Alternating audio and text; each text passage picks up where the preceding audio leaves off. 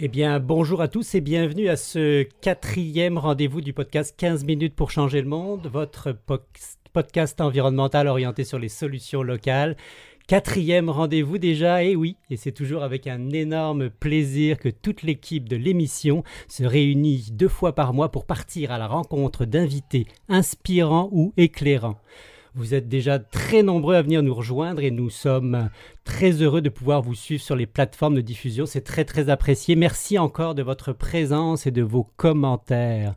Cette semaine, eh nous nous attaquons à un sujet complexe et très polarisant, celui de notre consommation de viande. Un sujet dont on peut être sûr qu'il ne laisse pas indifférent et qui suscite beaucoup d'interrogations de la part de la population. Mon nom est Sébastien Léonard et aujourd'hui, eh bien, on s'interroge sur les impacts environnementaux de nos choix alimentaires.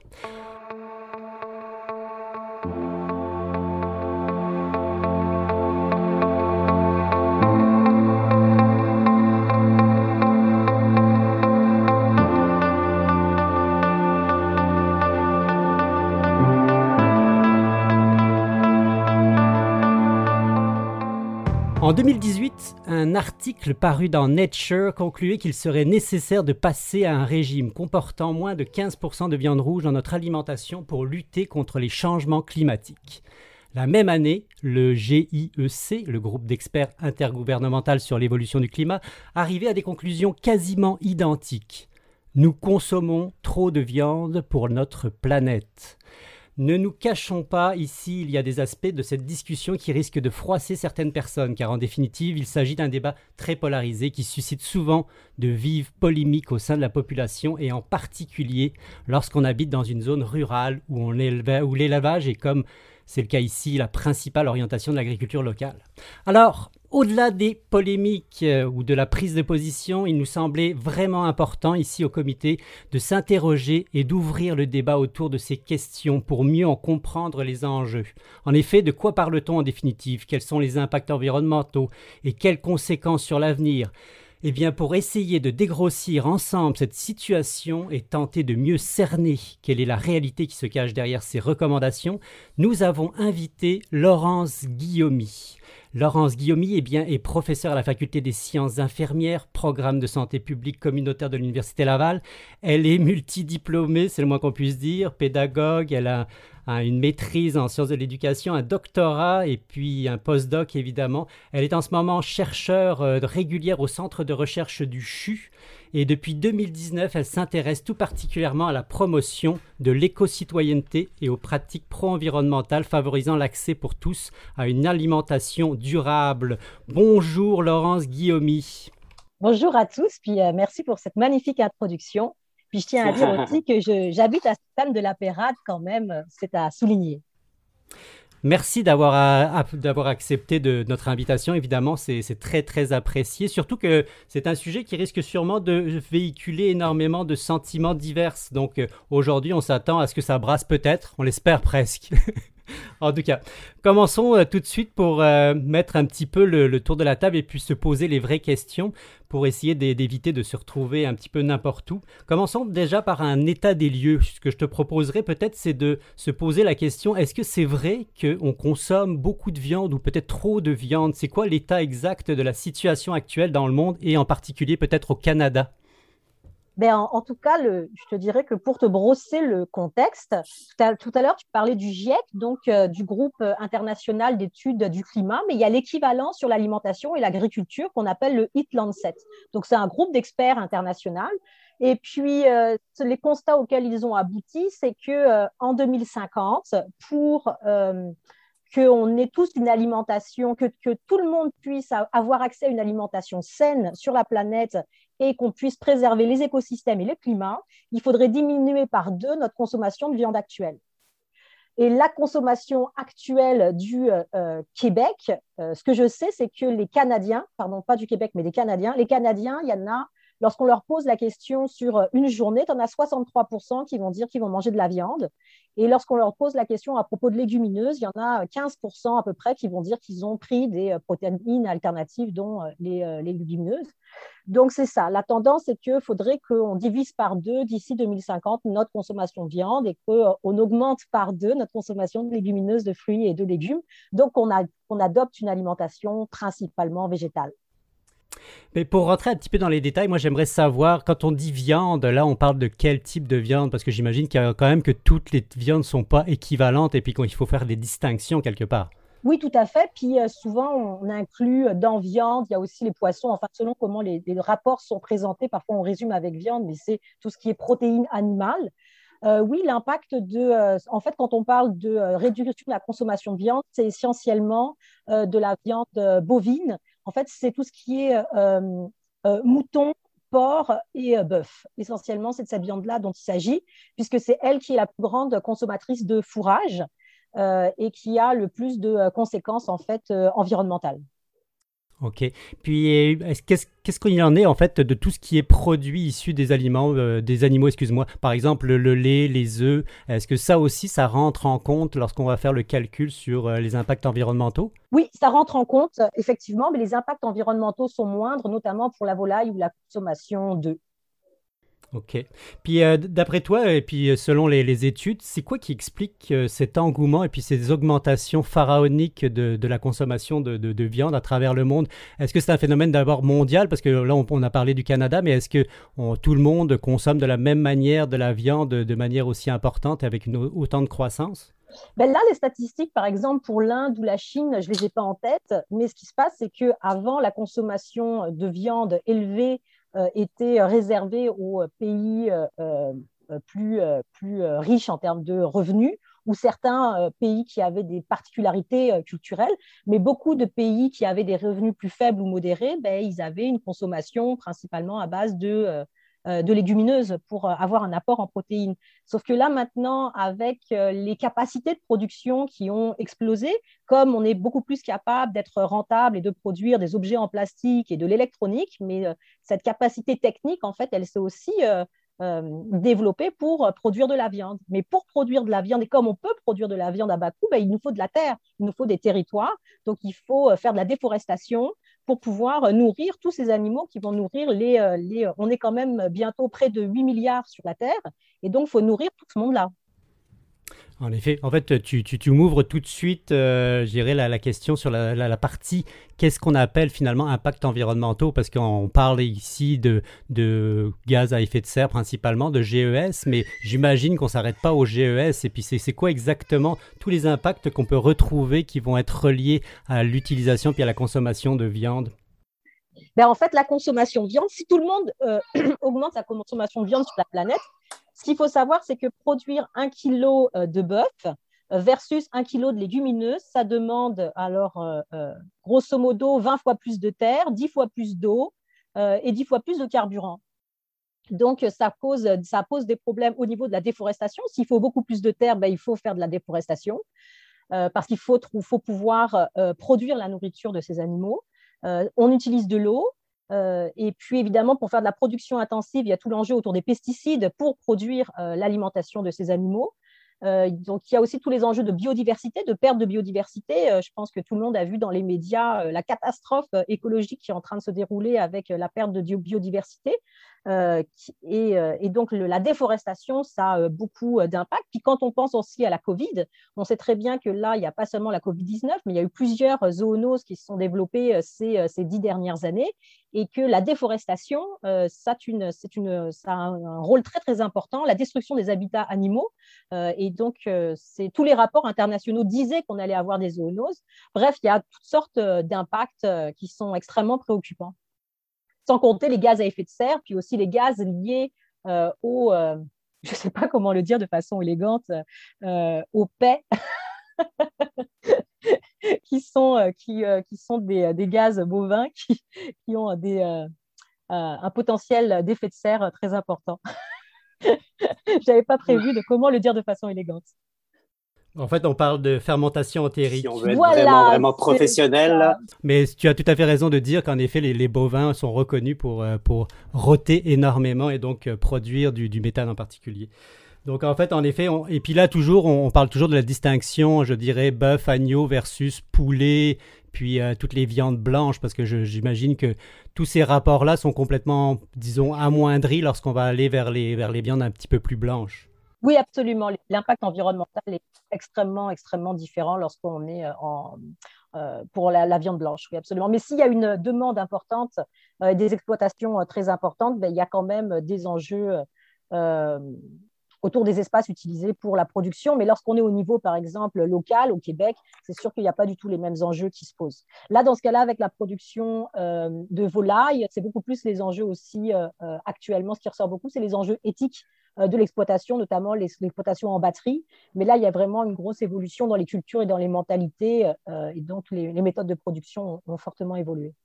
Oui, tout à fait. Puis j'imagine aussi qu'il y a, par rapport au poulet, il doit y avoir d'autres problématiques, comme par exemple la problématique euh, versus l'eau, parce que c'est sûr que c'est assez polluant comme type d'élevage. Là, c'est des élevages qui vont produire énormément de produits azotés, ce qui fait que c'est sûr que ça a un impact direct sur, euh, sur la nappe phréatique, entre autres.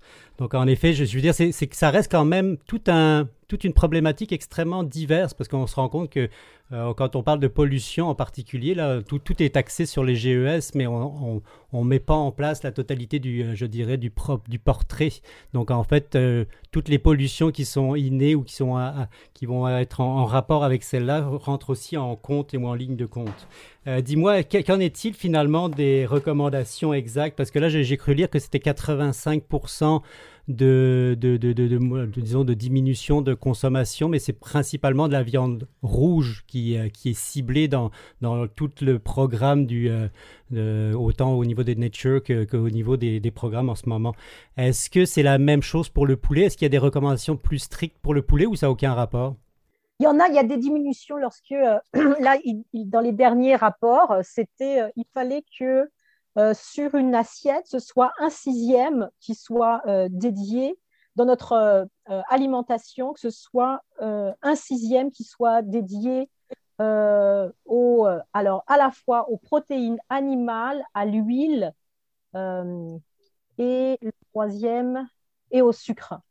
Donc, ça veut dire c'est un sixième qui se partage de façon comment dire, égale euh, donc, ça donne une idée de la répartition. l'alimentation qui est attendue, c'est la moitié d'une assiette ou la moitié de votre alimentation, c'est des fruits et légumes.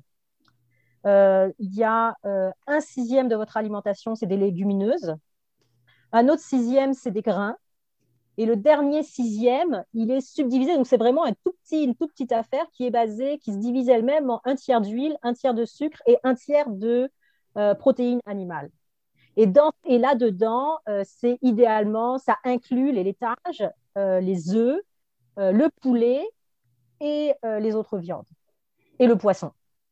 Donc ça indique bien la, la petitesse, mais ça, c'est la cible qui est attendue pour 2050. Je précise que moi, je ne suis pas dans le domaine environnemental ou agricole, je suis dans le domaine de la santé publique, donc de comment est-ce qu'on accompagne les transitions dans les habitudes alimentaires.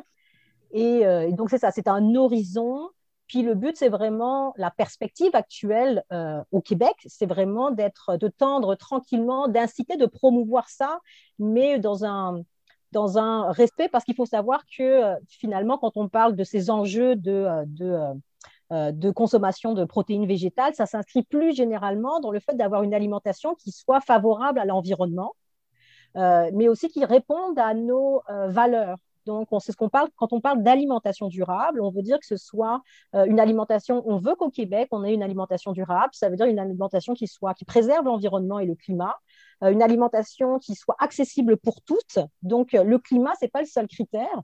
C'est ce qui soit accessible pour tous, qui soit respectueuse culturellement. Donc, pas les critères environnementaux qui dépassent tout, qui respectent les travailleurs. Euh, euh, et, donc, il y a vraiment un, respect des travailleurs, un respect des agriculteurs. On n'est pas du tout dans une approche, euh, j'allais dire, violente. Donc, c'est vraiment une transition collective.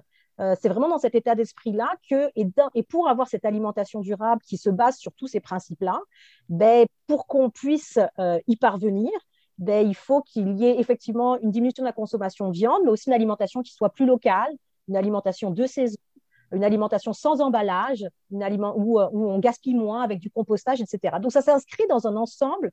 Et puis exactement comme pour l'ensemble des comportements pro-environnementaux, il y en a certains qu'on c'est plus facile à faire pour, certains que pour d'autres. Exemples, il y en a sera plus facile d'abandonner l'auto et euh, pour certains, mais que ce sera plus difficile, je ne sais pas, d'abandonner l'achat de certains plastiques ou autres. Ben, pour l'alimentation, c'est la même chose. Il y a des choses qu'on sera sera plus facile pour nous de diminuer, la consommation de viande pour certains, mais pour d'autres, ce sera plus difficile. Donc, chacun doit faire son analyse et faire ses propres choix. Donc, c'est une approche quand même qui est euh, très respectueuse. Puis tout à l'heure, quand tu parlais des débats polarisants, euh, c'est une approche, oui, on cherche à promouvoir l'environnement, mais aussi le respect des travailleurs, le respect de la culture, parce qu'une des dimensions de l'alimentation durable, c'est le respect de la culture. Euh, puis chaque région, chaque territoire a ses cultures, donc on est vraiment dans cet état d'esprit-là. Évidemment, on veut favoriser la santé aussi. J'imagine que si on est agriculteur, on doit se poser des grosses questions quand on entend ça, parce que c'est sûr que ça, remet en question quand même un, mode de culture et puis peut-être même une, façon de faire qui est complètement euh, différente de celle qu'on pourrait imaginer pour le futur. À quoi ça peut ressembler au niveau des, agriculteurs? Comment eux, ils réagissent à, cette, à ces prises de position-là? Ben, ils sont extrêmement euh, sensibilisés, puis en même temps, ils sont, euh, je pense que c'est très, très important de ne pas stigmatiser les agriculteurs.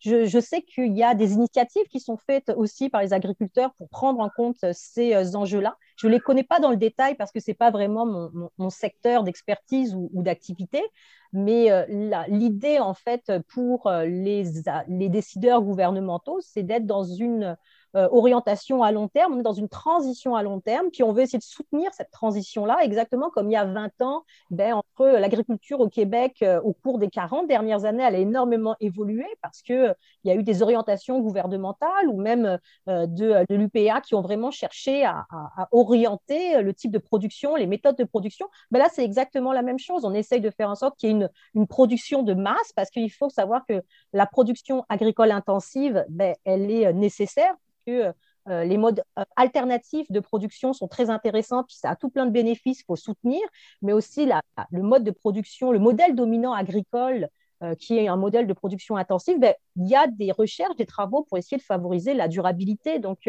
c'est un travail collectif, puis il n'y a, a, personne qui est désintéressé par la santé de ses enfants, la santé du climat, la santé de son territoire.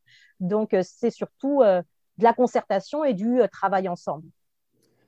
Puis euh, de toute façon, là, on touche quand même à des, euh, à des enjeux qui, qui, dépassent de loin le Québec et le Canada, parce qu'on parle quand même d'enjeux mondiaux. Puis euh, quand on parle de 70% d'utilisation des surfaces agricoles pour nourrir le bétail, c'est sûr que toutes ces surfaces-là peuvent pas nourrir les autres, les, humains finalement. Ça fait qu'on peut, à très long terme, s'il y avait une augmentation de la population humaine, chose qui risque d'arriver, et une dégradation des terres fertiles, on risque réellement d'avoir des problèmes majeurs en termes de d'alimentation de, la population humaine. Donc j'imagine que tout ça rentre en jeu aussi lorsqu'on va prendre des décisions, même d'un point de vue gouvernemental. Oui, puis ça, c'est une, des principales préoccupations de toutes ces euh, orientations ou recommandations, c'est la malnutrition dans le monde. Euh, là, actuellement, on est à 10% de la population mondiale qui ne peut pas se nourrir correctement et qu'à côté de ça, euh, pour le Canada, je pense qu'on est à 25% de la population qui est obèse et 40% qui est en surpoids. Donc, on a d'un côté des gens qui malades par la malbouffe et un autre côté et des gens qui sont euh, euh, qui sont euh, qui, qui, sont malades de l'autre côté pour des raisons de malnutrition ou de problèmes d'accès à l'alimentation. Puis ça c'est extrêmement concret, une personne sur dix dans le monde. Puis là on est à 7 milliards 100 millions, quelque chose comme ça, d'habitants sur la planète. Puis à 2050, on s'enligne à 10 milliards. Donc, il va falloir nourrir tout ce monde-là. Puis la solution pour tenir, en fait, euh, les, ces experts internationaux, ils sont demandés ben, si on veut tenir compte de ces enjeux de l'alimentation, de ces enjeux environnementaux, donc de biodiversité, de ces enjeux autour du climat, ben, ils sont dit ben, pour faire, euh, pour trouver la, pour trouver un équilibre que, que ce qu'on peut faire avec l'alimentation, c'est de favoriser une alimentation locale, c'est-à-dire sans emballage, parce qu'il y a des gros enjeux aussi environnementaux pour l'alimentation. C'est pas seulement les protéines végétales, même si euh, la, en ce qui concerne seulement les gaz à effet de serre, la moitié des gaz à effet de serre liés à l'alimentation viennent de la production euh, de viande. Donc, c'est quand même une, préoccupation très importante. Mais comme la population au niveau culturel n'est pas nécessairement prête à faire des changements majeurs, ben, il y a aussi tous les autres aspects sur lesquels il faut, travailler, et notamment la diminution des emballages, aller beaucoup plus aux épiceries zéro déchet. manger local, tout ce qui n'est pas transporté, c'est là actuellement, il y a des grands programmes pour les serres, pour avoir une alimentation locale avec les serres. Donc ça, c'est vraiment des, des gros enjeux.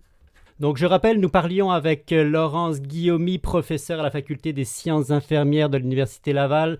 Merci pour cette belle discussion. On l'aura compris, la production de viande et en particulier de viande rouge à base de bœuf ainsi que les produits issus des bovins sont des sources importantes de gaz à effet de serre. En tant que consommateur, chacun peut choisir de modifier ses habitudes alimentaires évidemment afin de tenir compte de ces facteurs environnementaux.